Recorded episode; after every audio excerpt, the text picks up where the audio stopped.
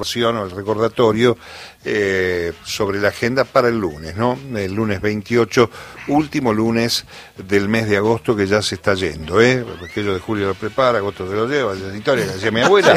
Bueno, ahí miramos de reojos el fin de semana que viene y lo que queda de este mes. Jorge Bacaro tiene noticias. Bueno, uno de los fenómenos de cada verano es el Cosquín Rock, ¿no? Esta convocatoria eh, musical eh, popular argentina que año a año se ha transformado en algo un, acontecimiento masivo de relevancia ahí en el aeródromo de Santa María de Punilla.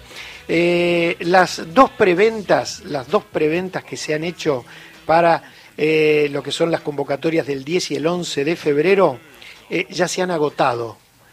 son tres formatos de preventa que tiene, que tiene el Cosquín Rock, uno que se llama yendo, otro que se llama viajando, otro que se llama llegando. No, perdón, la primera es yendo, la segunda es llegando y después viene viajando.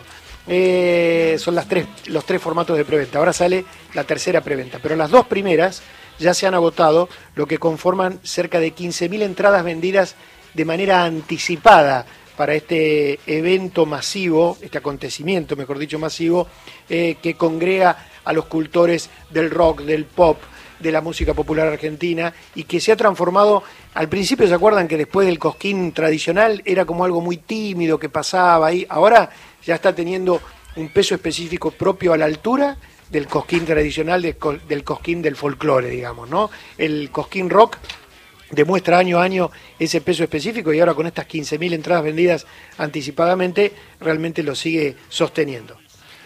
Bueno, muchas gracias. En las 13.48 minutos nos vamos a ir a la provincia de Mendoza y saludamos ya mismo al director de LB19, perdón, la radio de Malargüe. Allí está Walter Sanchuk. Hola Walter, ¿cómo va? Mario Giorgi aquí en la radio pública. ¿Cómo estás? ¿Qué tal Mario? ¿Cómo te va a toda la audiencia nacional? ¿Cómo le va? Buenas tardes. Bueno, este, entiendo que con este, mucha nevada, con un temporal de nieve, la situación se complicó un poquito en Malargüe. Exactamente, se, se complicó desde el día de ayer cuando empezó a nevar en horas de la mañana y durante todo el día, con una acumulación nibia en la ciudad de aproximadamente 60 centímetros.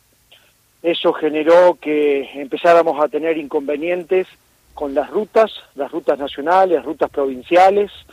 Eh, hubo que interrumpir el dictado de clases en el día de ayer eh, actividad que también se prolongó para el día de hoy, donde tanto en, la, el turno mañana como en el turno tarde-noche se han suspendido las actividades escolares y también el municipio había adoptado en el día de ayer asueto administrativo para la jornada de este miércoles, básicamente por estas condiciones meteorológicas adversas, ¿no? Eh, hay que tener en cuenta que ayer, desde la hora 19 aproximadamente, estuvimos sin energía eléctrica en todo el departamento, servicio que se logró restablecer esta mañana, en la cual todavía continuamos teniendo algunos inconvenientes, pero ya en un 90% está restablecido. De a poco también se está restableciendo el servicio de agua potable, el servicio de Internet, que es básico para las comunicaciones, pero aún a esta hora de la tarde continúan cortadas, por ejemplo, la ruta 40, tanto hacia el sur, que comunica Malargüe con la provincia de Neuquén, como hacia el norte, ¿no? Hoy Malargüe todavía no tenemos comunicación con nuestro vecino departamento de San Rafael, ni tampoco con Mendoza, porque, bueno, se están realizando tareas de despeje en las rutas, donde en algunos sectores eh, hay una acumulación nibia de 60, 80 y hasta un metro de nieve. Eh, Walter, este, más allá de estar al sur, hacia el norte, si no me equivoco, también hubo que cortar el Cristo Redentor en algún momento. Eh, ¿Son nevadas nuevas, este, muy intensas, o estaban previstas este tipo de nevadas en esta época del año?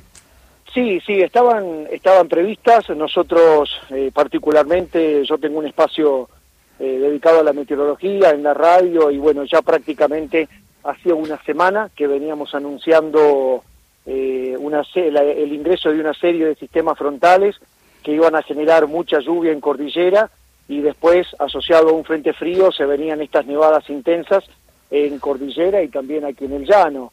Eh, Malargüe eh, es muy conocido a veces por el que porque tenemos el complejo de esquí de Valle de las Leñas, claro. que hoy está con mucha nieve, pero está aislado también porque no tienen servicio de energía eléctrica, la ruta está cortada. Y hay que destacar que en zona de cordillera, en zona de alta montaña, tenemos aproximadamente entre 5 y 6 metros de acumulación nibia. A esto hay que agregarle, eh, Mario, que ya en el mes de junio tuvimos un temporal muy fuerte de lluvia y nieve eh, que generó inundaciones, eh, crecidas de arroyos, de ríos, tanto del lado de Mendoza, en el caso particular de Malargüe, y del vecino país de Chile, en lo que es la región del Maule. Eso llevó a que el paso Pehuenche se cerrara en esa ocasión, en el mes de junio, porque eh, las crecidas de arroyos arrastraron con parte de la ruta internacional, la ruta 145. Obviamente que ahora con este temporal el paso Pehuenche va a continuar cerrado por un tiempo prolongado, estimamos que hasta fin de año va a ser difícil que tengamos reapertura, y bueno, Cristo Redentor eh, en el norte de nuestra provincia, también hace, van a ser 10 días o una semana que está cerrado por el intenso temporal y se estima que recién mañana o el viernes puede hacer una reapertura parcial una vez que se realice el, despeje de las rutas. Claro, hay que separar un poco las aguas este, de la imagen bucólica, de las leñas o de toda cualquier pista de esquí sobre una nevada de esta magnitud. Siento que este, hay este, una invitación para que los sectores privados también adhieran. Han adherido este, las áreas privadas que desarrollan tareas en Malargüe al asueto del día de hoy. Sí, algunas, algunas áreas han adherido, algunos comercios han decidido no abrir sus puertas porque tampoco tiene mucho sentido. Eh, la idea era eh, insistir, nosotros insistíamos desde el medio de comunicación de que hoy no hubieran muchas actividades porque la idea es descomprimir la circulación eh, en las calles, ¿no? Y de esa manera permitir que haya un mayor, un rápido despeje. Pero bueno, aquí hay otro problema también. el municipio salió a reconocer que el, temporal lo sorprendió, como que lo subestimaron, a pesar que los pronósticos indicaban todo lo contrario, no estaba preparado, eh, no actuó como corresponde el comité de emergencia municipal, entonces en el día de ayer, en el momento que empezó a nevar, ya se tendría que haber iniciado con el despeje de, las calles céntricas, ¿no? Eh, tarea que recién se empezó a realizar ayer en horas de la tarde, cuando había una acumulación importante, Hoy en la mañana, cuando salió el sol y, tuvimos 9 grados bajo cero, se había helado, congelado todo, entonces las dificultades... Eh, claro, las máquinas tampoco pueden trabajar en esas condiciones, tienen que esperar. Están trabajando, pero eh, en un sector, eh, a ver, eh, reducido, digamos. Se puede trabajar, pero mucho más lento, digamos. Se está realizando un despeje de, la, de las calles, pero hoy a esta altura ya tendríamos que tener todas las calles por lo menos la que los accesos a los principales barrios eh, o los principales accesos a la ciudad ya limpios, cosa que no sucede. Por eso se insistió que hoy también se suspendieran las actividades escolares porque la gente no puede transitar.